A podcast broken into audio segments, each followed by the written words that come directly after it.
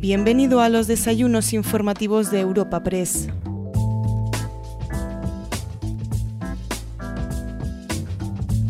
Comenzamos un nuevo capítulo de los desayunos informativos de Europa Press. En esta ocasión te ofrecemos una cita con la presidenta del Gobierno de las Islas Baleares, Francina Armengol, quien tras su exposición inicial charlará con el director de nuestra agencia, Javier García. Para la presentación de nuestra invitada de hoy, contamos con la presencia de la ministra de Hacienda y Función Pública, María Jesús Montero. El presidente ejecutivo de Europa Press, Asís Martín de Caviedes, a quien podemos escuchar a continuación, ha abierto el encuentro para el que contamos con el patrocinio de Altadis, CEPSA, Fujitsu, Fundación Ibercaja, KPMG, Telefónica y Veolia. Señora ministra de Hacienda, Función Pública y vicesecretaria general del Partido Socialista Obrero Español, insisto en este segundo en este segundo cargo, si me permites, ministra. Presidenta del Gobierno de las Islas Baleares, ponente invitada de hoy, muchas gracias, Presidenta, de verdad, muchas gracias. En nombre propio de Europa Press y de los patrocinadores, por ser tú la ponente invitada de hoy. Gracias, de verdad. Portavoz del Grupo Parlamentario Socialista en el Senado. Consejera de Hacienda y Relaciones Exteriores del Gobierno Balear, consejero de Modalidad Económica, Turismo Trabajo, Iago, secretario general del UGT, Pepe, secretario de Estado de Educación, secretaria de Estado de Migraciones, secretario de Estado de Hacienda, portavoz del Grupo Parlamentario Socialista en la Asamblea de Madrid, secretarios de área, varios del Partido Socialista Obrero Español, presidente de la Comisión de Exterior del Congreso, diputados, senadores, embajadoras, embajadores, autoridades, queridas amigas y queridos amigos, y bienvenidos todos a una nueva sesión de los desayunos informativos de Europa Press que vamos a contar hoy con la presidenta, como decía al comienzo, de las Islas Baleares. Me hubiera gustado mucho, presidenta, ser yo quien te presentara, pero créeme que alguien en esta sala, mucho más importante que yo, que va a ser quien lo haga. Por favor, ministra. Pues muy buenos días a todos y a todas. Un placer para mí ir a acompañaros en este acto para escuchar ni más ni menos que a la presidenta de Baleares, a mi compañera y amiga Francina Armengol. Ya lo veréis en la propia exposición, aquellos que no hayáis tenido el gusto de haberla escuchado en primera persona, pero os puedo asegurar que es una mujer valiente, comprometida, con unos valores muy profundos y una visión muy clara de lo que significa la política en unos tiempos como los que vivimos, que son tan complejos. Una persona que es muy reconocible en el proyecto que está emprendiendo, que lleva desde hace algunos años desarrollando en su comunidad autónoma en Baleares, con su aportación a nivel estatal, puesto que es una mujer muy importante en el Partido Socialista y también muy reconocible en sus formas de entender cómo la política se tiene que desarrollar en los tiempos modernos, tanto en la expresión del contenido como en las propias formas. Gracias, Francina, por estar aquí. Muy importante que estos desayunos que se organizan por Europa Pre tengan presencia de los territorios que componen España para conocer de primera mano cómo pulsan, cómo son capaces de expresar sus expectativas y muchas gracias personalmente por haber pensado en mí para esta presentación. Y tengo que confesar que lo que primero se me vino a la, a la cabeza cuando recibí su invitación fue qué bien tener la oportunidad de compartir con ella este foro y de poder hablar de algo tan importante como la construcción de España desde la perspectiva de una comunidad autónoma que no es una comunidad autónoma más, sino que es una comunidad que está llamada a protagonizar un futuro muy importante para el conjunto del país en el futuro.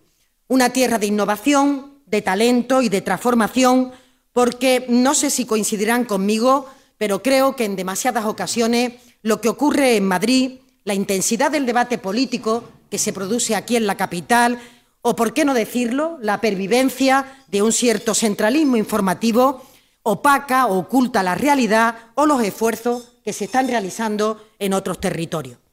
Los que venimos de fuera de Madrid, lo sabemos bien, ¿verdad, Francina? Lo difícil que resulta a veces que se conozca en profundidad o simplemente que se entienda lo que pasa en otras comunidades y en otros territorios que pueden considerarse más periféricos.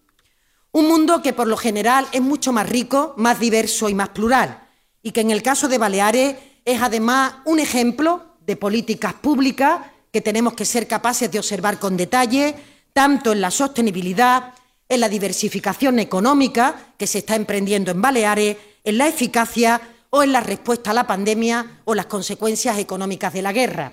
Seguro que no tendremos tiempo de analizarlo con profundidad en el día de hoy, pero les puedo decir que si hubo una comunidad autónoma con Canarias afectada por el confinamiento, por su propia estructura económica, fue la comunidad de Baleares y quiero reconocer públicamente y manifestar mi admiración por la manera como la presidenta de Baleares fue capaz de sortear esta circunstancia tan difícil, ayudar al tejido productivo, sostenerlo durante los tiempos de tanta dureza y en coordinación, en cogobernanza con el Gobierno de España, permitir que luego se recuperaran a una alta velocidad. Pero igual ocurre con la guerra de Ucrania, un conflicto, el de Rusia, el que tenemos eh, en la puerta de Europa, que nos exige estar muy alerta, sobre todo en vigilar que todo lo que significa la defensa de la democracia, de las libertades o de los valores que compartimos, nadie y en ningún caso los puedan poner en cuestión. Desde Baleares, igual que desde el Gobierno de España, el único interés que hemos tenido a lo largo de estos meses ha sido justamente proteger a la clase media, a la clase trabajadora o al tejido productivo frente a las consecuencias económicas que se han ido produciendo. Ante esos desafíos, como no podía ser de otra manera, teníamos que responder unidos, unidos con la Unión Europea, pero también con el conjunto de territorios que conforman nuestro país. Por eso esa corresponsabilidad ha sido la base de la convivencia de la sociedad y también es la argamasa de nuestro tejido autonómico. Frente a esos desafíos históricos, como los que hemos vivido y seguiremos viviendo, es una exigencia fundamental que todas las autoridades públicas rememos en la misma dirección.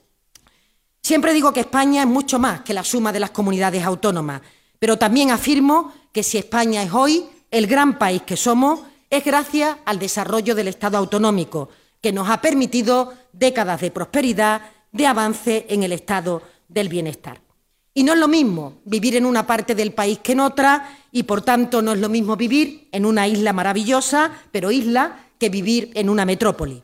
Y por eso Francina defiende con energía tanto el régimen especial de las Islas Baleares como todas las medidas que permitan compensar la insularidad. Es una constante permanente en su discurso, convencida de que tener en cuenta esa riqueza, pero también esa singularidad, le va a permitir avanzar a mayor velocidad. Y créanme, la presidenta de Baleares es una mujer muy luchadora que siempre, siempre vela por los intereses de su tierra desde la generosidad pero también desde la empatía y la rigurosidad con el resto de España. Hace escasamente unos días tuvimos la oportunidad de celebrar que vamos a completar, ella lo explicará, la parte fiscal del régimen especial de Baleares que aún no se había desarrollado. Ya la incorporamos en este presupuesto e igualmente algunas infraestructuras que son importantes para ella. Pero, como será cuestión de que nos lo explique dentro del contexto de proyectos, que tiene para Baleares, ahora la vamos a escuchar. Solamente algún rasgo de su trayectoria. Francina es farmacéutica de profesión, se licenció en la Universidad de Barcelona en el 95, aunque muy poco después inició su carrera política en el ayuntamiento de su pueblo, en Inca, donde fue concejala hasta el año 2000. Profesión sanitaria y haber empezado en la política en el municipalismo es una combinación infalible. Sin duda, la política municipal para ella ha sido su mejor escuela, como siempre dice, porque es la que le permitió conocer de primera mano las necesidades de los vecinos. Diputada en el Parlamento de las Islas Baleares desde el 99, en el Consell de Mallorca, consejera entre el 99 y el 2004 y presidenta de la institución insular entre 2007 y 2011. Ven ustedes que ha ido recorriendo, conociendo de primera mano los diferentes niveles administrativos desde el comienzo. Presidenta de la Comisión de Recursos Naturales del Comité Europeo de las Regiones, pero desde 2015, quizás uno de los cargos que con mayor orgullo lleva, presidenta del Gobierno de Baleares, siendo la primera mujer en desempeñar esta responsabilidad. Lleva más de eh, siete años gobernando en coalición. Y esto dice mucho de la capacidad de diálogo, de entendimiento y, por tanto, de cintura que se necesita en este contexto político poliédrico, donde tenemos que entendernos con mucho y eso significa abrir nuestro pensamiento, nuestro proyecto a otras aportaciones. Ha devuelto derechos muy importantes a la ciudadanía, ha aprobado leyes muy innovadoras, ha buscado siempre, permanentemente, el equilibrio climático y, concretamente, la sostenibilidad en las islas y todo desde el punto de vista ambiental, turístico o empresarial. En definitiva, gobiernos y personas, como es el caso de Baleares y como es el caso de la presidenta, que siempre, siempre suman, que siempre aportan, que buscan incansablemente la oportunidad de generar acuerdos y que defienden sus profundos intereses con lealtad, al mismo tiempo que fortalecen con la única mirada dirigida al ciudadano el estado del bienestar, la diversificación económica o la prosperidad compartida porque ella está convencido de lo que, es bueno para las Islas Baleares, es bueno para España y lo que lo es para nuestro país también lo es para su tierra. Así que les dejo con ella, disfrútenla, tuya amiga, en la tribuna.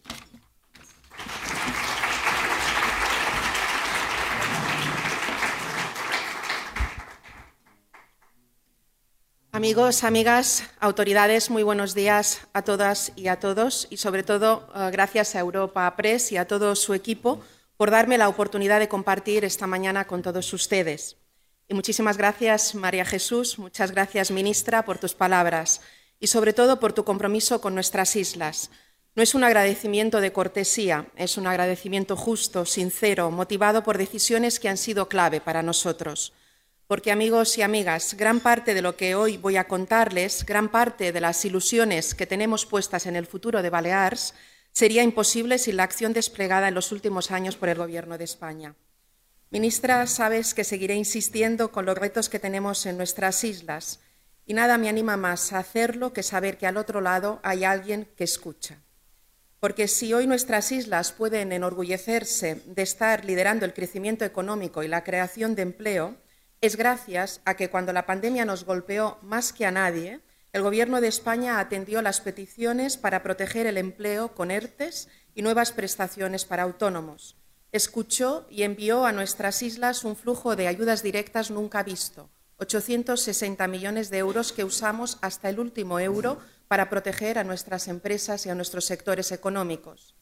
Si hoy salimos de esta pandemia horrible con la menor tasa de mortalidad COVID, y con la segunda mayor esperanza de vida de Europa, es gracias al compromiso de todos y de todas en nuestras islas, sin duda, pero también gracias a quienes llegó un caudal de recursos imprescindibles, los fondos COVID, que nos permitieron ayudar a los sanitarios y sanitarias a proteger a, nuestra gente. Y si hoy, ministra, amigos y amigas, Baleares mira al futuro con el optimismo de tener un plan de modernización que nos permitirá seguir liderando el crecimiento durante décadas, es también porque disponemos de las herramientas para hacerlo realidad. Porque en mi tierra siempre hemos sido emprendedores, siempre hemos tenido buenas ideas, empresarios y empresarias que desde cuatro islas en medio del Mediterráneo están liderando proyectos en todo el mundo. Lo que no hemos tenido siempre son los recursos para hacer nuestros sueños y proyectos realidad. Ahora sí, ahora tenemos por fin un régimen especial económico y fiscal que da a nuestra comunidad recursos para transformarnos tanto desde la inversión pública como desde la modernización privada. Hace solo cuatro años acordamos la primera parte de este régimen, que garantizó inversiones en energía, que blindó las compensaciones para mitigar el impacto de la insularidad sobre la movilidad, y que generó un mecanismo que nos ha sacado por primera vez de la cola de inversión del Estado para ponernos en la media. Ahora, ministra, complementamos el despliegue con un acuerdo histórico para facilitar que nuestras empresas puedan modernizarse y puedan ser competitivas pese a las barreras logísticas y a la carestía de materias primas que provoca la insularidad. Un paso que augura el mejor de los futuros para nuestra economía, que además de seguir liderando el turismo, quiere ser más diversa, más innovadora y competitiva. Y para ello contamos igualmente con los fondos europeos que peleó y consiguió el Gobierno de España, que está demostrando que no solo escucha, sino que también se hace escuchar. Por todo ello, este agradecimiento y una certeza. Seguiremos reclamando y reivindicándonos, dialogando y pactando, porque es como se construye un Estado autonómico fuerte, un Estado sólido e influyente en tiempos decisivos. Y de ello quiero hablarles hoy, de cómo este mundo vertiginoso, que nos desafía una y otra vez con exigencia creciente, nos obliga de nuevo a mirar a la vez a lo urgente y a lo importante. Les hablaré de la urgencia que nos mueve a la acción en este presente que en mi tierra es de pleno empleo y de recuperación económica vigorosa, pero amenazada por un invierno gélido para la economía y los hogares. Y les hablaré de la importancia de no perder el foco de los retos y amenazas que nos pondrán a prueba durante décadas. Me refiero a la necesidad de ser más sostenibles en lo ambiental y frenar el cambio climático, a la obligación de adaptarnos a una economía cada vez más competitiva y al desafío de reducir la desigualdad y seguir avanzando en justicia social. A todo ello debemos dar respuesta, aplicando una receta que últimamente nos ha ido muy bien, actuando desde la rapidez pero con reflexión, respondiendo con contundencia y con todos los recursos, pero desde el rigor, y, practicando más que nunca la estrategia que mejor nos va en mis islas, el diálogo. Solo así, con reflexión, rigor, eficacia y diálogo, superaremos los desafíos que nos plantea este mundo tan exigente. Este mundo, por cierto, tantas veces agitado por quienes desde el egoísmo y el populismo tratan de hacer del cuanto peor mejor su camino hacia el poder, un camino a cuesta de todos.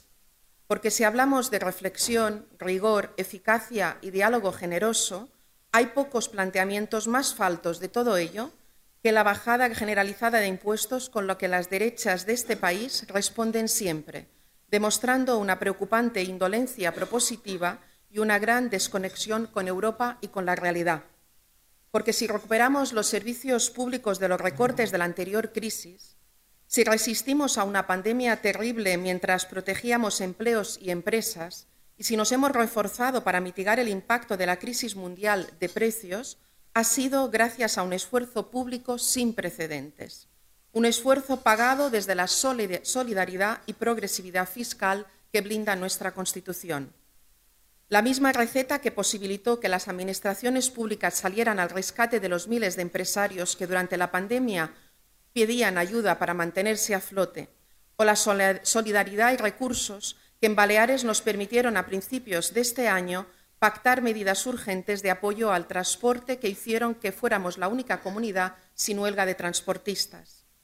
Frente a eso, ¿qué nos encontramos? Falta absoluta de rigor, Miren, desde que soy presidenta de Baleares, la oposición del Partido Popular, que venía de gobernar y subir todos los impuestos que afectan a las clases medias y trabajadoras, me ha planteado cuatro veces y con distintos portavoces la misma bajada de impuestos idéntica hasta en el detalle de las décimas de su rebajada propuesta. Cuando llegamos y nos encontramos los servicios públicos desmantelados, la propuesta de la oposición fue bajada de impuestos. Cuando habíamos superado la crisis de diez años que alargó el austericidio y la economía se lanzaba a crear empleo a ingresos e ingresos a velocidad nunca vista, la propuesta fue bajada de impuestos. Cuando la pandemia nos azotó y los servicios públicos rescatados gracias a la solidaridad fiscal de todos nos, nos salvaron la salud y la economía, la propuesta de la derecha volvió a ser una bajada de impuestos. Nuevamente la misma bajada, claro. Y ahora que una guerra y la de precios que de ella se derivan amenazan el bienestar de las familias, efectivamente, la propuesta del Partido Popular vuelve a ser bajar los impuestos, en contra de la opinión del Banco Central Europeo, de la Comisión Europea o del FMI, y en contra del mínimo sentido común de observar el hundimiento del Reino Unido por una bajada populista de impuestos que han tenido que revertir. Porque frente a esta falta de rigor de la derecha, frente a esta indolencia del dogma fallido pero mil veces repetido, frente a esa apelación a la solución mágica para todo, les decía, los gobiernos progresistas movilizan todos los resortes públicos y aplican un método sencillo pero exigente. Trabajo, trabajo y más trabajo.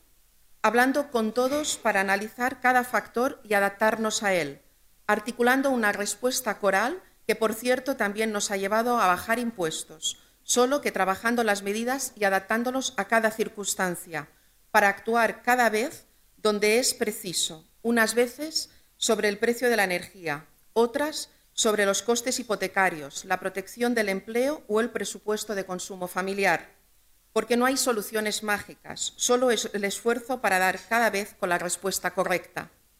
También por ello aprecio tanto foros como este, en el que podremos analizar el momento que vivimos y dibujar entre todos las estrategias y líneas de acción con las que seguir dando respuesta simultánea a los retos del corto y largo plazo que les exponía.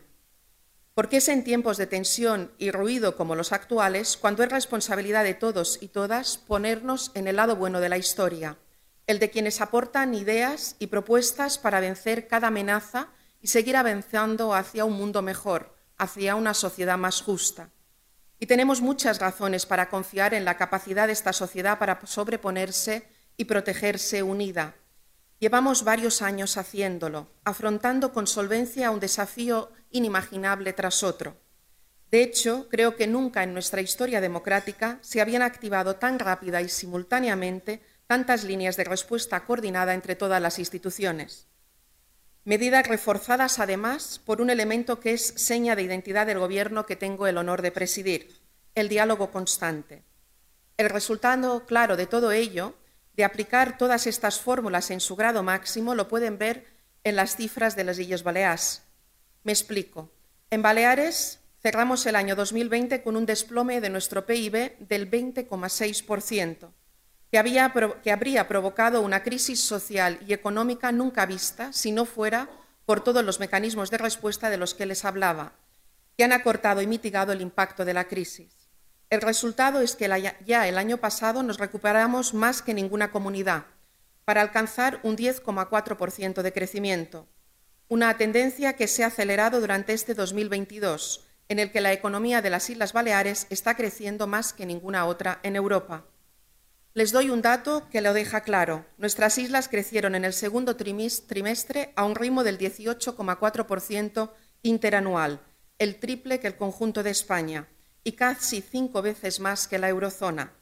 Esa explosividad de la recuperación nos permite convertirnos este mismo año en una de las primeras comunidades del Estado en superar los niveles previos a la pandemia y nos lanzará hacia un 2023 en el que prevemos seguir liderando el crecimiento económico y la creación de empleo, tanto en cantidad como en calidad, con un avance previsto para nuestro PIB del 3,9%. Esto es posible, por supuesto, por el dinamismo de este sector turístico que tanto sufrió en 2020 y que tan rápido se ha recuperado en 2022, para llevarnos a cifras de empleo nunca vistas, con el paro frisando el 5%, el nivel más bajo del Estado. Es decir, hemos pasado de la mayor caída a la recuperación más vigorosa y sabemos, por tanto, que nuestra estrategia era la buena y ya la estamos repitiendo. Como saben, nuestra economía es estacional. Cada vez lo es menos y por eso nuestros niveles de ocupación siguen en máximos. Eso durará aún unas semanas. Después, y hasta marzo, parte de nuestra economía se detiene. Es por ello que durante el verano hemos preparado nuevamente en diálogo con todos, otro escudo social que busca atacar los factores más amenazantes de esta crisis de precios y complementar las medidas que articulan Europa y el Gobierno de España. Dentro de nuestro escudo, em, por ejemplo, hemos diseñado el pago de un complemento extraordinario de entre 300 y 600 euros que llegará este invierno a las personas en situación de desempleo. Se pagará en los meses de enero, febrero y marzo y ayudará a 140.000 personas. Son casi una cuarta parte de nuestra potencia laboral, entre los que están la mayor parte de los trabajadores estacionales del turismo. También apoyaremos a nuestros autónomos y autónomas de temporada, a los que bonificaremos las cotizaciones para que resistan los meses de inactividad y apuntalaremos el impulso de los emprendedores con subvenciones de hasta 5.000 euros. En, paralelo, respaldaremos a las familias con rentas inferiores a 33.000 euros en declaración individual y 52.800 euros en declaración conjunta con medidas quirúrgicas, diseñadas para dar respuesta a la clase media y trabajadora, empezando por quien más necesidad tiene. En este caso, las familias con hijos e hijas en edad escolar o universitaria dispondrán de nuevos mecanismos. Aumentamos las becas comedor, creamos una ayuda de 200 euros por niño para sufragar gastos escolares o de actividades extraescolares e implantamos nuevas becas para quien cursa formación profesional y tiene que cambiar de isla. También devolveremos las matrículas de universidad pagadas por estas familias que pueden suponer un desembolso de hasta 1.800 euros por curso.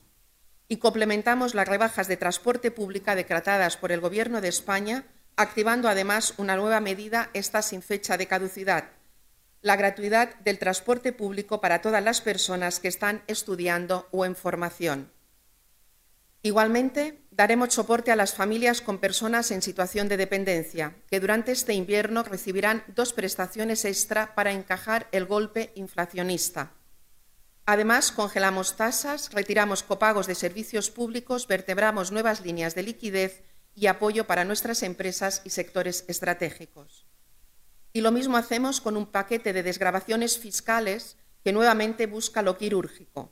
Lo hace primero elevando las cuantías y ampliando, el acceso a las bonificaciones en el IRPF siempre hasta los 33.000 euros o 52.800 en conjunto, un aumento de la base de beneficiarios que hará que las principales desgrabaciones lleguen a la, clase, a la clase media y trabajadora. Y segundo, impulsando nuevas herramientas para quienes ven subir su hipoteca, que ahora, por ejemplo, podrán desgravar de su próxima declaración ese golpe en forma de intereses hipotecarios. Todo para configurar un nuevo escudo social, que esta vez movilizará más de 200 millones en ayudas directas y desgrabaciones fiscales, que nos deben llevar a superar otro invierno y seguir liderando el año que viene el crecimiento económico de España. Así, llegaremos con distintos mecanismos a un 80% de la población de las islas, mientras, por cierto, mantenemos los impuestos ligados a la riqueza, como el de patrimonio, y subimos los relacionados con operaciones inmobiliarias de lujo. Dicho de otro modo, quien más puede seguirá ayudando a quien más lo necesita para beneficiarnos todos de la estabilidad de una sociedad más justa. Pero hará falta algo más. Exigirá nuevamente generosidad en el reparto de los resultados de la recuperación. Y quiero ser muy explícita al respecto. Hoy que se habla de pacto de rentas, en nuestra tierra tiene el sentido este sentido del pacto es muy claro. Si nuestra economía se ha recuperado con más fuerza, si nuestro turismo ha generado unos resultados que los empresarios consideran históricos, la negociación para actualizar salarios en los próximos meses ha de contemplar subidas igualmente históricas y a la vez sostenibles en el tiempo. Con esto quiero decir que debemos ser capaces de acompasar la mejora del poder adquisitivo con la competitividad que nos exigirá el año próximo ahora marcado por la incertidumbre económica en toda Europa, especialmente en los dos países que lideran la demanda de nuestra economía, Alemania y Reino Unido. Nuestros sindicatos y organizaciones empresariales lo lograrán, porque han dado ejemplo a toda España antes, como en el 2019, cuando acordaron subidas salariales históricas para el sector turístico, que supusieron un incremento salarial del 17%. Así funcionan nuestras islas, una sociedad estructurada que volverá a ser un referente para salir de esta crisis de precios con mejores salarios de impacto y un tejido empresarial más fuerte. También para ello trabajaremos lealmente con el conjunto del Estado, con su Gobierno y con el resto de comunidades autónomas. Llevamos años haciéndolo, demostrando que la colaboración entre instituciones nos lleva a los mayores logros. Ahí en la unidad de acción y en la diversidad de respuestas debemos encontrar solución a los tres grandes desafíos de las próximas décadas. El reto social de vencer la desigualdad y hacer frente a la sobrepoblación. El reto ambiental de frenar el cambio climático y proteger el medio ambiente. Y la necesidad económica de modernizar y diversificar nuestra economía y nuestro empleo. En nuestro caso, el impacto social se sintetiza en un dato somos la comunidad que más crece en población en lo que va de siglo, tiempo en el que hemos pasado de ser 800.000 personas a 1,2 millones, es decir, un 50% más, y con una previsión que da vértigo. Según el Instituto Nacional de Estadística, nuestras islas seguirán liderando el crecimiento durante los próximos 15 años, en los que la población residente aumentaría otro 25%, algo que trabajaremos para que no pase porque es sencillamente insostenible. Porque toda esa presión poblacional tiene ya implicaciones sobre el medio ambiente, sobre los servicios públicos y sobre el acceso a la vivienda y, por supuesto, tiene implicaciones para el conjunto del Estado. Y de estas quiero empezar hablando, porque hoy se habla mucho de la España que se vacía, y yo insisto en recordarles desde hace años la importancia de la que se llena, porque no es una relación de conflicto, es de simbiosis, es de apoyo mutuo. Y eso lo ha, entendido muy bien el Gobierno de España, que acaba de hacer realidad ese régimen especial con bonificaciones fiscales de las que les hablaba, que permitirá a nuestra economía modernizarse y diversificarse, superando las desventajas de estar lastrada por la insularidad.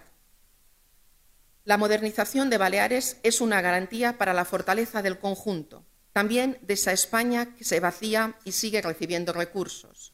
Les pongo un ejemplo revelador. Les decía antes que hemos tenido un pleno empleo este verano y no hay ningún, territorio que se haya beneficiado más que Baleares de la reforma laboral, y los subsidios del salario mínimo. Gracias a ello, ocho de cada diez contratos que se están firmando son indefinidos y están mejor pagados. También cotizan más. Eso contribuye a que nuestras islas sigan siendo una de las pocas comunidades que aportan más cotizaciones al sistema de pensiones de lo que consumen en prestaciones. Nuevamente la simbiosis. Cuidemos del mercado laboral de las islas, hagámoslo más estable, generemos nuevos sectores con mejores remuneraciones, contribuyamos a que el turismo sea capaz de generar empleo de calidad creciente y estaremos blindando a la vez el progreso de las islas y las pensiones de todos. Por eso necesitamos que se nos siga escuchando, en España y en Europa. Necesitamos que se entienda que la sociedad que más se llena, en la que más se encarece el mercado inmobiliario, precisa más políticas de vivienda que nadie y más específicas, como nos impone una insularidad que no nos permite seguir creciendo a costa de robar territorio al medio ambiente. Para ello, urge que se apruebe la ley de vivienda y que a la vez trabajemos para sacar partido del compromiso del presidente Sánchez de impulsar durante la presidencia de la española de la Unión Europea un estatuto de islas pobladas que permita a todos los archipiélagos de la Unión dar respuestas concretas a cada realidad insular. También precisamos seguir modernizando nuestra economía para que nuestro motor turístico sea más competitivo y sostenible, aún sin duda, pero también para reforzar otros sectores tradicionales y dotarnos de, de nuevos motores. Esta es la mirada al futuro de la que les hablaba, que nace de un esfuerzo colectivo que nos permitió acordar entre todos un plan de inversiones estratégicas públicas y privadas por valor de 4.600 millones un plan que nos está permitiendo liderar la ejecución de fondos europeos. Y esto responde al trabajo en equipo para priorizar estos proyectos, buscar mecanismos para financiarlos y reforzar la estructura pública y privada para ejecutarlos. Por ello, considero que el esfuerzo ha de tener premio y que esa eficacia debería seguir siendo reconocida en el reparto de fondos, dando más recursos a quienes mejor los aprovechamos y garantizando que España cumpla así con el, calendario de inversiones pactado. Porque les puedo garantizar que aprovecharemos cada euro, porque, como les decía, tenemos una estrategia para las próximas décadas que se decanta en proyectos concretos, muchos de ellos en ejecución. Y hace tiempo que estamos aprovechando los fondos europeos para acelerar en apuestas como la que hicimos ya en 2018 por el hidrógeno verde, un movimiento que nos permite ser hoy el primer territorio del sur de Europa que lo produce. También nos permiten, por fin, poner en marcha una transformación profunda de nuestro modelo de movilidad, que se sustanciará en un transporte colectivo público y sostenible que retirará humos y coches de las carreteras. Y si en 2017 lideramos la transición a la descarbonización con una ley de cambio climático que ponía fecha de caducidad a los vehículos con combustibles fósiles, en línea con lo que ahora está planteando el resto de Europa, Hoy miramos al futuro desde el impulso de comunidades energéticas que generan luz limpia y barata. Y avanzamos para hacer de nuestro turismo un motor no solo de crecimiento, también de regeneración ambiental. Lo hacemos con los fondos que captamos y con una nueva ley turística, que hará de las islas el primer, el primer destino circular del mundo. facilitando a nuestras empresas invertir en generación limpia, en movilidad sostenible, en regeneración de agua o en recuperación del ecosistema. Del mismo modo, empleamos los fondos para fortalecer y dotar de nuevas dimensiones y más proyección a sectores tradicionales, como nuestras industrias del calzado, la náutica o la agroalimentaria. Y al tiempo, dedicamos cada vez más recursos a fomentar actividades incipientes en torno a la innovación, la investigación, la medicina, el aprovechamiento ambiental y económico del mar o la economía ligada a los cuidados. En definitiva, amigos y amigas, y con esto acabo, en nuestras islas sabemos cómo queremos superar este invierno de los precios, juntos, haciendo todo lo posible para que cada empresa salga adelante, para que cada familia pueda llenar la nevera, para que cada trabajador vea su empleo protegido.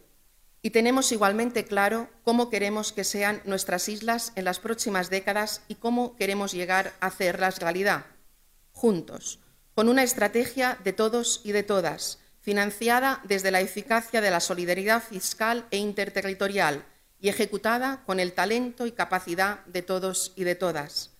Contamos, por tanto, con el conocimiento, con las herramientas y con algo más fuerte que cualquier amenaza urgente o futura, la capacidad de una sociedad moderna e inconformista que responderá siempre a cada reto con unidad y mucho trabajo. Muchísimas gracias.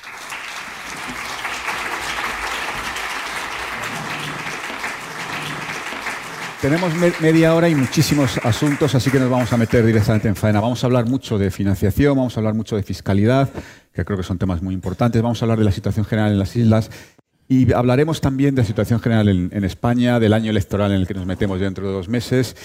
Y ya le digo, Presidenta, que le voy a preguntar también por la ley Trams, que no sé, luego conoceremos su opinión, si se está convirtiendo en un quebradero de cabeza para el PSOE. Luego nos comentará.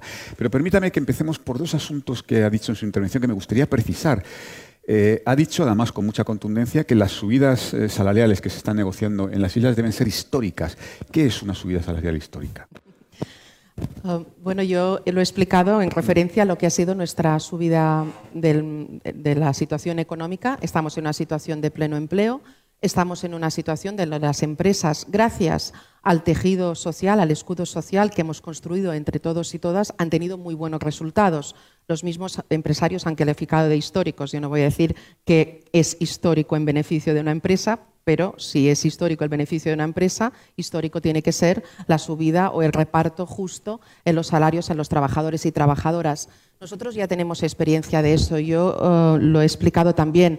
En el año 19, los convenios salariales en Baleares, el de hostelería, que afecta a la masa laboral más importante de nuestra comunidad autónoma, fue posible pactarlo con una subida del 17% en unos años. Bien, pues estamos en un momento donde tenemos que ser conscientes todos y todas que cuando el trabajador y trabajadora tiene calidad en el trabajo y tienen buen salario, sin duda salimos mucho más rápido de las situaciones económicas adversas. ¿no? Por eso, en este momento clave, que vamos a tener que hacer convenios eh, salariales diferentes. El convenio de hostelería se tiene que volver a trabajar este, este invierno y, y otros. Yo, evidentemente, estoy desde el Gobierno de las Islas Baleares en el planteamiento de que entre, en la mesa de diálogo entre empresarios y sindicatos tienen que hacer posible esa reversión de una situación económica adversa para muchas familias con el tema de la inflación y, por tanto, es justo que el reparto de la riqueza también se haga en los convenios colectivos.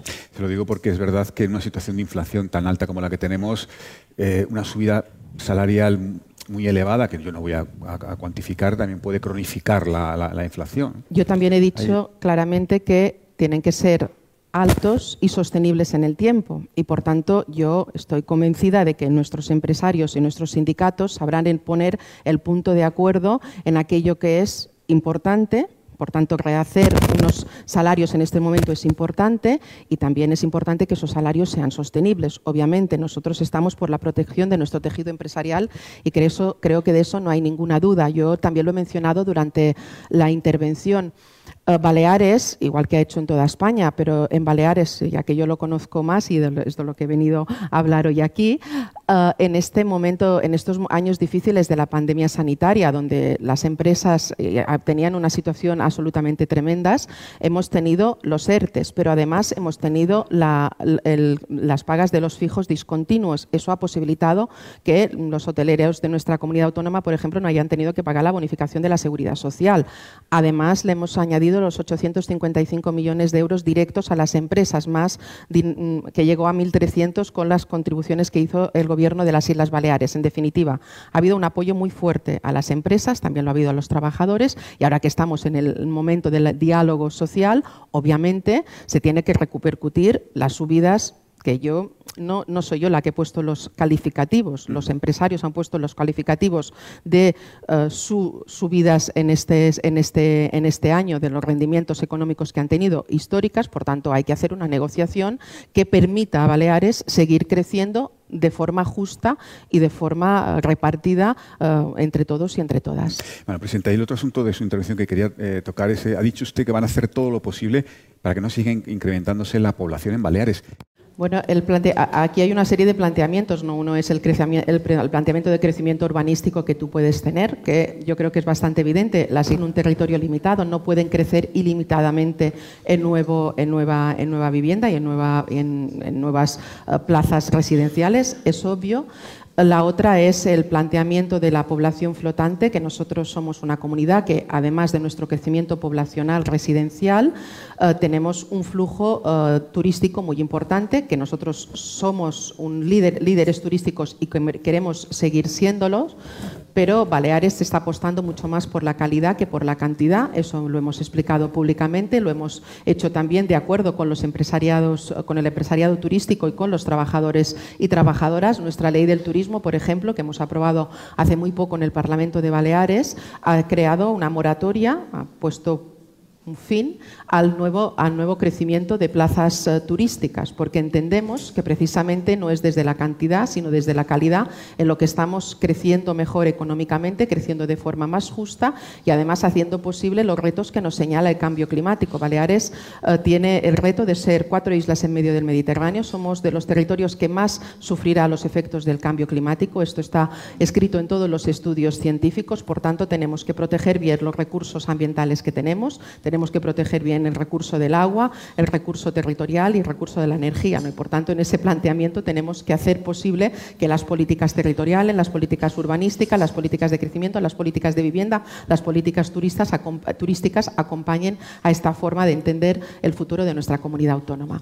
Bueno, Presidenta, eh, los presupuestos generales del Estado incluirán eh, un nuevo régimen fiscal para Baleares. ¿Cómo, o sea, ¿qué, ¿qué, repercusión va a tener ese régimen fiscal en la economía balear? Bueno, ese régimen fiscal, primero de todo, yo quiero agradecer a la lucha que ha habido durante muchísimos años, 20 años hemos estado en la sociedad de las Islas Baleares planteando la necesidad de que hubiera unas eh, deducciones fiscales, un régimen fiscal específico para nuestra comunidad autónoma. Y lo hemos conseguido ahora con la ministra Montero después de muchísimos años de lucharlo, de reivindicarlo y de plantearlo. El régimen especial tuvo una primera parte importante que yo ya he desarrollado en el discurso, que hacía, hacía referencia a los descuentos del 75% para la movilidad de los residentes, hacía referencia a la inversión eh, de los cables eh, de conexión energética, que son 1.169 millones de euros que llegan a nuestra comunidad autónoma.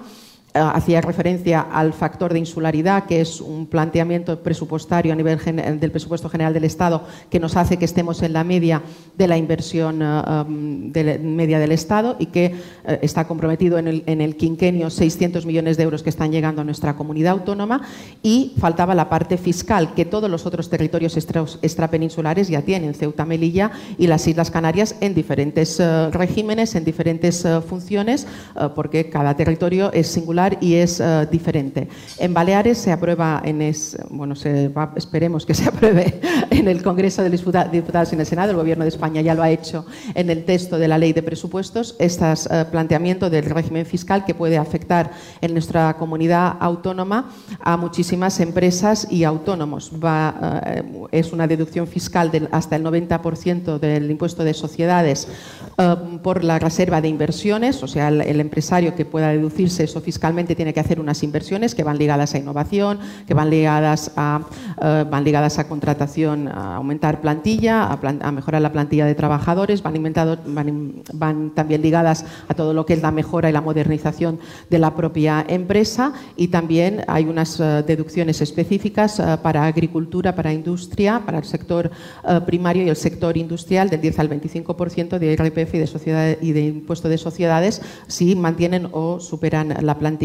Esto puede suponer unas deducciones fiscales, nosotros hemos calculado por valores de unos 208 millones de euros al año. Eso significa que estamos en un momento en Baleares donde habrá una capacidad de inversión muy potente, porque están los fondos europeos, están todos estos planteamientos que yo les decía de resortes públicos para poder invertir mejor en nuestra comunidad autónoma, tanto desde lo público como desde lo privado. Se le junta que los empresarios de nuestra comunidad autónoma tendrán esta capacidad a partir de 1 de enero del 2023 de invertir en su propia empresa, de modernizarla, de innovarla, de hacerla más competitiva para el futuro y, por tanto, eso nos pone otra vez en una disposición de seguir liderando, como yo les decía, ese crecimiento económico. Ahí, eh, Presidenta, como usted nos está contando, bajada efectivamente en sociedades y en, la renta de no residentes, pero sin embargo subidas en patrimonio, para patrimonios superiores a 2 millones y en las transmisiones de viviendas de lujo. ¿No es un poco contradictorio?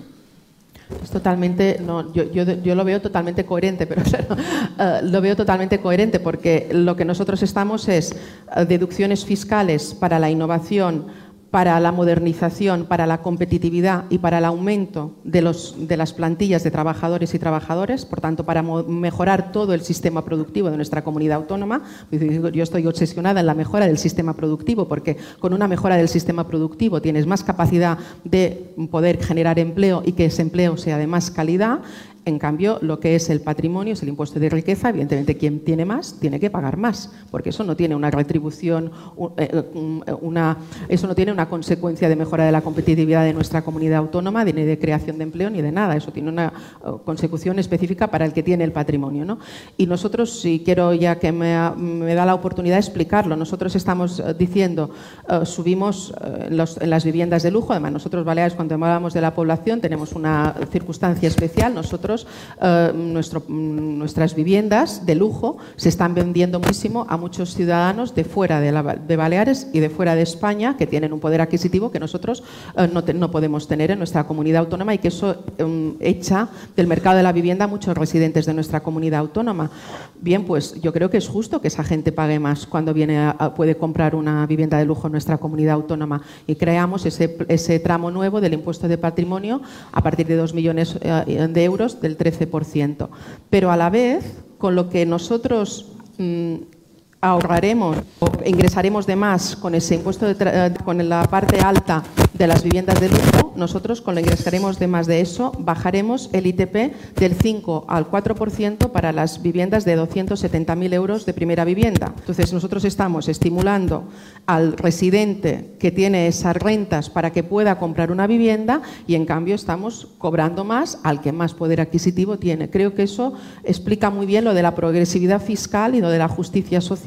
En lo que tenemos entre todos lo repartimos para que vaya el recurso público a quien más lo necesita. Yo creo, yo siempre he defendido muchísimo la autonomía de las comunidades autónomas, como no puede ser de otra manera, además la, la he aplicado.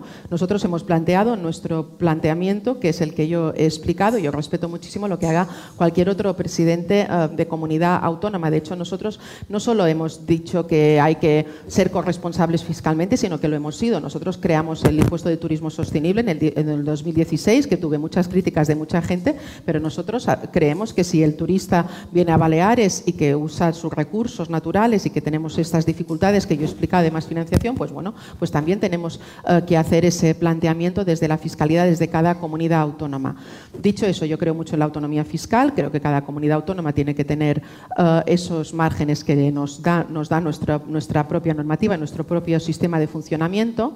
Ahora bien, el sistema de financiación autonómica, que no va ligado a eso en una parte importante, sí que yo soy consciente de que tenemos un desfase que tendremos que corregir en una parte importante. Por ejemplo, eh, Madrid eh, puede quitar el, impuesto de patrimonio porque um, tiene unos efectos de capitalidad mucho más altos de, ingresos que no tengo en mi comunidad autónoma. Y lo hemos explicado en muchísimas ocasiones. Y lo que ya me parece, nos ha parecido a nosotros un abuso absoluto es, por ejemplo, Andalucía, que Andalucía es um, una comunidad autónoma receptora nata del sistema de financiación autonómica. Nuestra comunidad autónoma es dadora nata del sistema de eficiencia autonómica, aunque no me gusta emplear estos términos, para, pero explicarlo bien, lo que no es posible es que con esa aportación solidaria de todo el conjunto de España a Andalucía, luego se dedique eso para eliminar el impuesto a los más ricos de Andalucía. Eso no me parece que sea razonable. Por tanto, sí que tenemos que ver si hay que tener unos mínimos y eso es lo que creo que tenemos que discutir en el planteamiento con el Gobierno de España y las comunidades autónomas. Eh, sin embargo, allá de todo lo que nos está contando, contando, Baleares sigue siendo una de las comunidades con menos eh, inversión del Estado. No sé si se sienten ustedes maltratados.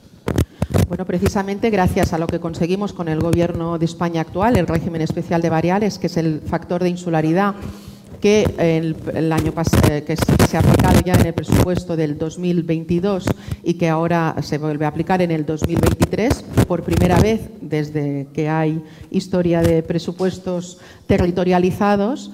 Um, Baleares está en la media de la inversión de España en inversión territorializada, que es luego hay mucho que discutir entre la inversión territorializada y toda la otra inversión que va a las comunidades autónomas. Decir que además es un logro para nosotros muy importante. Ahora estamos en la media de la inversión territorializada del Estado, gracias al factor de insularidad, pero hay una parte para nosotros fundamental, que ese dinero del factor de insularidad pactamos en una comisión bilateral mixta con el Ministerio de Hacienda aquellos proyectos que van a la inversión territorial a la, a la inversión, perdón, del factor de insularidad y, por tanto, te da una capacidad de, mucho más autogobierno a nuestra comunidad autónoma, que eso agradecemos, por tanto, esa mirada que ha tenido el Gobierno de España con nosotros. Sin embargo, eh, Presidenta, se nos va otra legislatura sin reformar la financiación autonómica. No sé si es un poco frustrante para ustedes.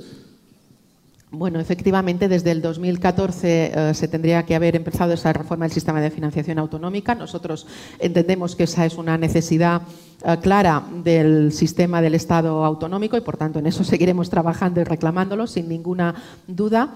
Eh, pero yo entiendo bien que, a pesar de lo que es cierto, hay que hacer el sistema de financiación autonómica, hay que reivindicarlo y hay que trabajarlo desde la lealtad federal que a mí me gustaría que estuviera entre todos, por todas las partes del Estado, entre todas las comunidades y con el Gobierno de España. Y por tanto, esa es una de las tareas pendientes que acabaremos esta legislatura, obviamente, sin un nuevo sistema de financiación autonómica. Es verdad que se nos ha pasado un documento, es verdad que hemos eh, hecho algunos trabajos, también es verdad, yo creo que eso cae por su propio peso, que ha sido una legislatura donde hemos tenido una pandemia de la COVID que nos ha puesto a todos en lo urgente, que era salvar vidas, ni más ni menos que salvar vidas y proteger a las empresas y a los trabajadores, y que ahora estamos, además, otra vez, después de salir de eso, pues una situación um, de una guerra de Ucrania que nos está provocando esa inflación de la que estábamos uh, hablando. Pero de todas formas, sí que sigue siendo un tema pendiente y sí que nosotros vamos a seguir reivindicando esa mejora de la financiación autonómica. Bueno, vamos a hablar de, de temas muy específicos de Baleares y luego ya pasamos a temas generales. Lo primero, acaban de aprobar el techo de gasto para los presupuestos, son 5.947,5 millones, me parece que es exactamente. Pero aquí no va un aumento del impuesto turístico que piden socios de su gobierno, como MES o Unidas Podemos. ¿Puede generar algún problema a la hora de aprobar los presupuestos? Bueno, nosotros, y yo creo que eso es una de las cuestiones importantes, somos un gobierno muy sólido, un gobierno que funciona muy bien. Nosotros, en fin, yo he visto que han adelantado elecciones muchos compañeros eh, presidentes autonómicos porque en sus pactos no aguantaban ni dos años. ¿no? Bueno, pues nosotros llevamos ya más de siete años, vamos a por el próximo octavo presupuesto de la comunidad autónoma, que lo aprobaremos en muy breve y que es un presupuesto que vuelve a ser un presupuesto expansivo porque el momento lo necesita, que recoge todo ese escudo social que yo explicaba y que obviamente siempre hay algunas discrepancias, algunas diferencias, pero eso es la vida misma. En cada casa hay diferencias. Pues en cada partido político lo hay. Imagínese entre partidos diferentes. Pues claro que las hay. Ahora, ¿cuál es la, la cuestión importante? Que nosotros no aparcamos las diferencias, nos ponemos de acuerdo en lo importante y lo importante cuál es? El interés general y la población.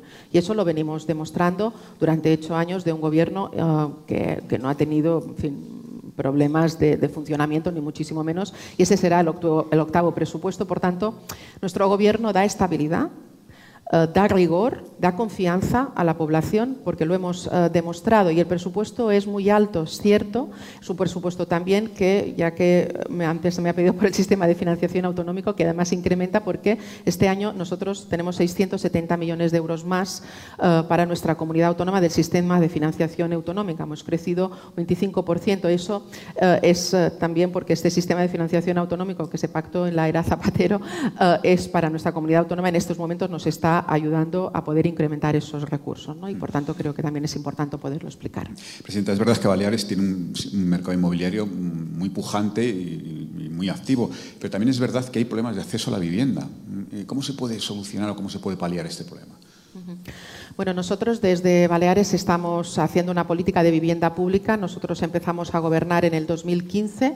Es verdad que en aquel momento yo no me encontré ni ningún proyecto de mm, vivienda de protección oficial, ni ningún solar calificado para hacer vivienda de protección oficial. Al revés, se había vendido por parte del Gobierno balear suelo público para hacer vivienda con el problema de la vivienda que tenemos en nuestra comunidad autónoma, donde se destinó a uso turístico. Bueno, y empezamos a trabajar muy duro con los ayuntamientos y desde el Gobierno haciendo una ley eh, de vivienda que ha hecho toda una serie de medidas para mejorar la situación, para intentar mejorar la situación de la vivienda en nuestra comunidad autónoma. Sabemos que es el reto que tenemos, por eso yo explicaba que ese es el reto más importante que tenemos y necesitamos que la ley española pueda ser aprobada para darnos más armazón jurídico para poder eh, tomar otras decisiones, porque no hay que mirar a todos igual como somos cuando somos diferentes. Mm, Baleares no tiene la misma situación de vivienda que puedan tener Castilla-La Mancha, Castilla ni muchísimo menos. Es que no es para nada comparable, por tanto nosotros tenemos unos retos que son absolutamente diferentes. Decía, eh, nosotros nos pusimos eh, mano a la obra construyendo vivienda de protección oficial, eh, más que nunca la historia democrática de nuestra, de, nuestra, de nuestra comunidad autónoma. Terminaremos esta legislatura con un 72% más de parque público de vivienda de protección oficial y, por tanto, hemos avanzado muchísimo en esta línea de trabajo. Hemos aumentado muchísimo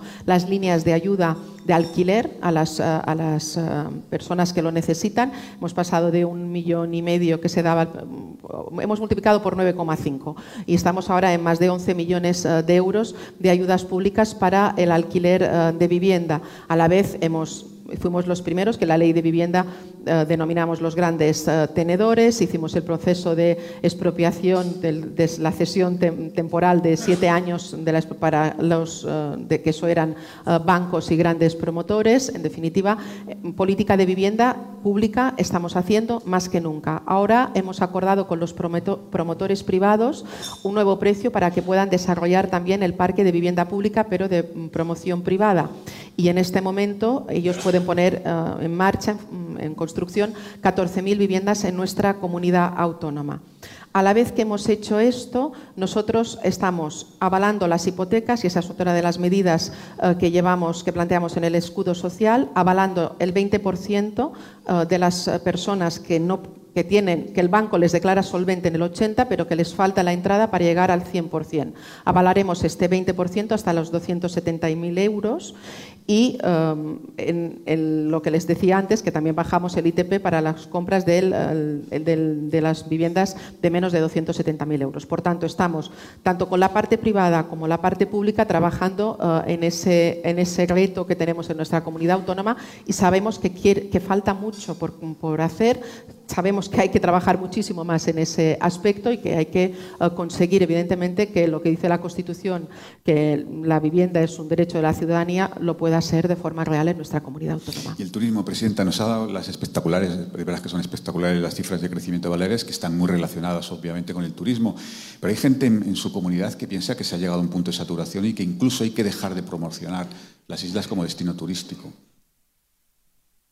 Bueno, nosotros em, somos una comunidad eh, líder en turismo, queremos seguir siéndolo. Yo he explicado eh, en mi intervención que nosotros hemos hecho una ley turística que apuesta claramente por la calidad, que apuesta claramente por la sostenibilidad ambiental y social y que apuesta eh, claramente por una moratoria y, por tanto, por, em, de momento, decir, bueno, no, no, no, faltan más plazas turísticas en nuestra comunidad autónoma. En esto estamos todos absolutamente eh, de acuerdo.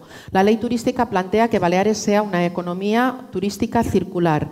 Eh, plantea inversiones de fondos europeos, 60 millones de euros, que irán en subvención directa al empresariado de nuestra comunidad autónoma para que haga un cambio en su planta hotelera, para hacerlo más sostenible ambientalmente, más sostenible socialmente. Por ejemplo, en Baleares, todos nuestros hoteles, como ya es público y notorio, van a tener que cambiar las camas, hacer las camas elevables para evitar los problemas de las enfermedades profesionales de las Kellys. No es justo que una mujer, por ser trabajadora eh, camarera de piso, tenga que sufrir una enfermedad profesional. Y esto está sucediendo en, el, siglo XXI, en España, en Baleares en todo el mundo. Por tanto, ahí vamos a hacer esta apuesta. Vamos a mm, obligar, eh, vía ley, eh, con apoyos, pero de los fondos europeos, a cambiar todo el circuito de los residuos, del uso del agua, las calderas eléctricas por, eh, por calderas, las calderas de gas, perdón, por calderas eléctricas. En definitiva, hacer un planteamiento de sostenibilidad ambiental para que el turismo sea regenerativo. Y evidentemente en el planteamiento de la, moratorio, que es, de la moratoria, que es apostar por la calidad y no por la cantidad, poner en valor las plazas que tenemos en nuestra comunidad eh, autónoma. Es que en nuestra comunidad autónoma tenemos muchísimas plazas turísticas y es necesario que eh, mm, las plazas que existen y, por tanto, el beneficio que nos dan lo repartamos bien entre nuestra, entre nuestra población eh, residente y que eso pueda garantizar el equilibrio entre residente y turismo. Pero eso está totalmente acordado con el empresariado de nuestras islas. le voy a formular dos preguntas muy rápidas de compañeros y luego ya pasamos a temas generales. La primera la hace Marcial Rodríguez de, de Europa Press y dice que si Baleares tiene algún plan o previsión ante la posible llegada de ciudadanos europeos que busquen las islas como un refugio ante el aumento del precio del gas eh, de la calefacción en sus países. Bueno, nosotros no, no tenemos ningún plan específico para, para, eso, ni muchísimo menos. Sí que Baleares es una uh, comunidad autónoma, yo lo explicaba antes, que tiene evidentemente muchísimas plazas turísticas, por tanto es una gran alegría que este invierno además ya hayan anunciado los hoteles de Mallorca que el 25% seguirán abiertos durante la temporada de invierno, por tanto eso uh, da cabida a que pueda venir gente a nuestra comunidad autónoma porque somos un, lo, lo repito, somos líderes turísticamente y queremos uh, seguir siéndolo. Y, Um, este planteamiento, en fin, para nosotros no, tiene ningún problema. Luego es verdad que hay muchos ciudadanos que, como conocen y también lo explicaba en mi intervención, eh, tienen segunda residencia en nuestras islas. ¿Y la segunda que en tiempos de COVID mucha gente vino a pasar, eh, obviamente, el tiempo del confinamiento o el tiempo del post pandemia a las Islas Baleares. La segunda la plantea Irene Tavera de, de OK Diario, yo se la, se la leo como la fórmula. Dice que el gobierno de Baleares se niega a cumplir las sentencias del Constitucional y del Supremo que obligan a dar el 25% de las clases en español y le pregunta si se seguirá con la inmersión lingüística en catalán.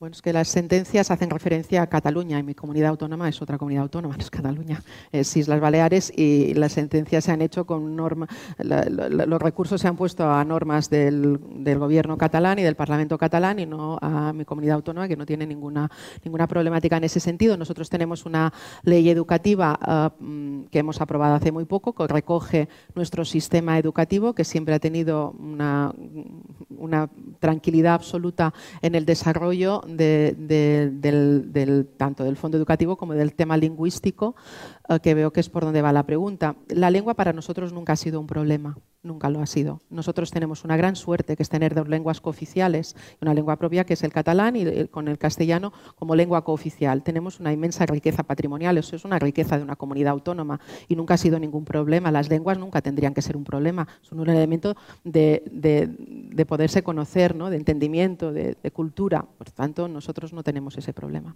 Bueno, Presidenta, pues eh, se lo había eh, dicho, le, pregunto por la ley trans. ¿Qué le parece eh, la polémica que se está produciendo? Por la tramitación parlamentaria de esta ley.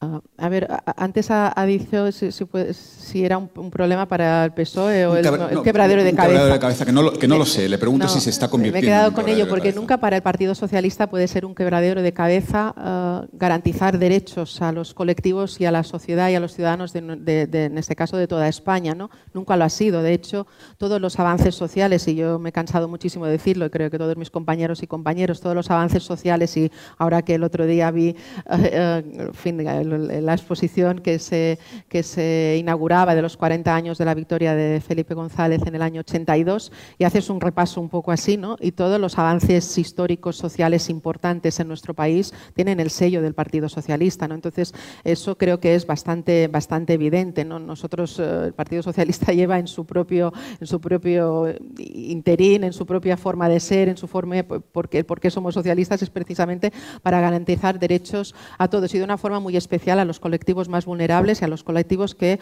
um, tienen alguna problemática. Um, porque hay gente muy reaccionaria ¿no? en el mundo, ¿no? y eso es una, es una realidad más que absoluta. Por tanto, en fin, yo estoy convencida que se aprobará esa ley trans, que será una buena ley uh, para todos y para todas, y de hecho, um, nosotros en mi comunidad autónoma tenemos la ley LGTBI aprobada del año desde 2016, o sea que no eso, en fin, yo creo que normal, que yo lo decía antes, en democracia y en políticas bueno, los, son buenos los debates, es buenos los debates públicos, es bueno los debates en los congresos, es normal eh, que los grupos políticos vayan haciendo sus propuestas, esto es lógico y, razonable. Ahora bien, nosotros muy, somos muy conscientes, somos un partido muy concienciado con, desgraciadamente, la situación de fobia que se padece por, colectivos LGTBI que en España y en todo el mundo y en eso estamos a los, los primeros de la cabeza, vaya.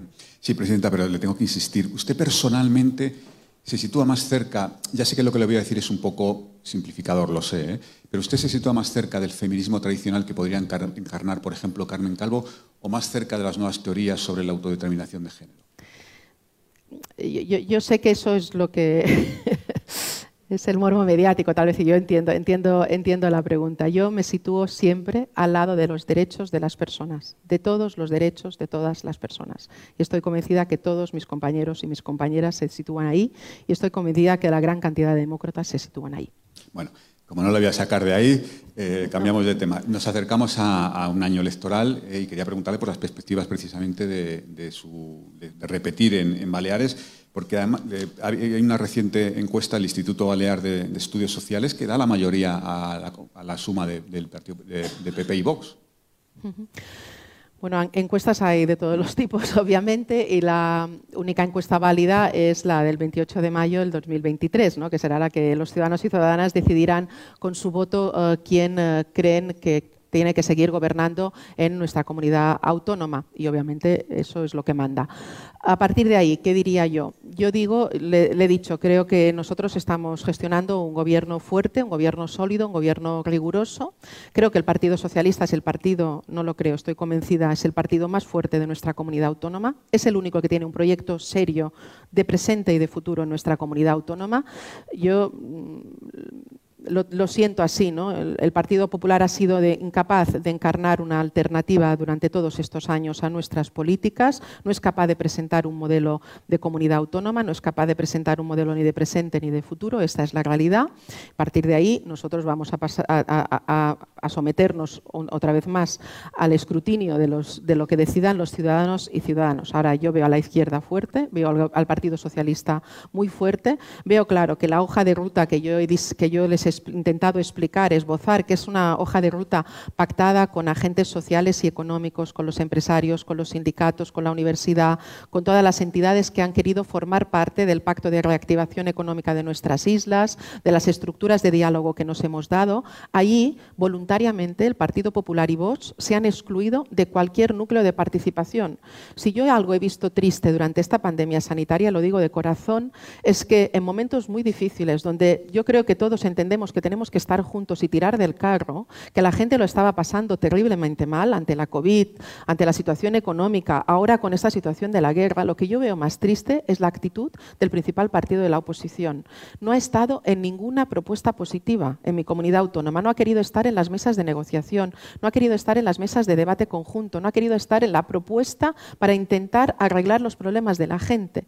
Sinceramente, esa ha sido la actitud del Partido Popular y yo creo que eso los ciudadanos lo han visto y creo que lo valorarán el 28 de mayo, pero eso será cosa suya. Y para terminar, eh, Presidenta, en general en España, ¿cómo ve al PSOE ante este nuevo ciclo electoral. Doy por hecho que usted sí se cree las encuestas del CIS. Bueno, ya le digo, yo las encuestas las miro todas y evidentemente y, te, ayudan a hacer una, una, proyección de cómo van las cosas, pero la que cuenta es el día de las elecciones, sin ninguna duda. ¿eh? Sin ninguna duda. yo, mm, igual que le decía de mi, de mi comunidad autónoma, y lo he dicho muchísimas veces, Creo que el gobierno de España le ha tocado una, época muy complicada a este, este gobierno eh, que tenemos ahora, como nos ha, tocado, nos ha tocado a nosotros, pero creo que es un gobierno fuerte, creo que es un gobierno sólido, creo que es un gobierno que ha cumplido con creces los retos que teníamos. Creo que nunca se había visto en la historia esa capacidad de coordinación y trabajar conjuntamente con todas las comunidades autónomas, aunque haya mm, algunas discrepancias que son lógicas eh, y normales si comparamos con lo que sucedió en el 2008, con la crisis, eh, que nos duró 10 años a lo que ha sido capaz de afrontar este gobierno con medidas muy claras, creo que la diferencia es notable. Y es verdad y es lógico que la ciudadanía, igual que pasa en mi comunidad autónoma y pasa por toda España, tenga incertidumbres. Es normal que la gente en este momento tenga miedo. Es normal que la gente diga, bueno, ya estoy harto de sufrir porque me ha tocado vivir dos épocas terribles. La gente de 35 años, 40, ha, enganchado dos crisis económicas una detrás de otra. Todo eso es lógico. Y es lógico que, lógico que haya esa sensación de desasosiego permanente en la sociedad ante todo y ante todos. Porque es lógico, porque es que lo estamos pasando mal, porque es hemos, llevamos unos años complicadísimos todos y todas, que es normal que la sociedad se sienta así y que por tanto en un momento pues se pueda decantar de la política. Y yo lo que aprovecho por decirlo, lo que creo que es importante explicar es, no nos decantemos de la política. De la política depende que se tomen unas decisiones o que se tomen otras. Y de según quién gobierna se, se decide una cosa o se decide otra. Creo que es absolutamente fundamental y creo que se ha demostrado muy claro cómo se actúa ante un momento de complicación de formas muy diferentes desde la izquierda y desde la derecha. Creo que eso es bastante eh, evidente. Presidenta, un placer y un honor tenerla con nosotros. Muchas gracias, gracias a todos. Muchísimas gracias.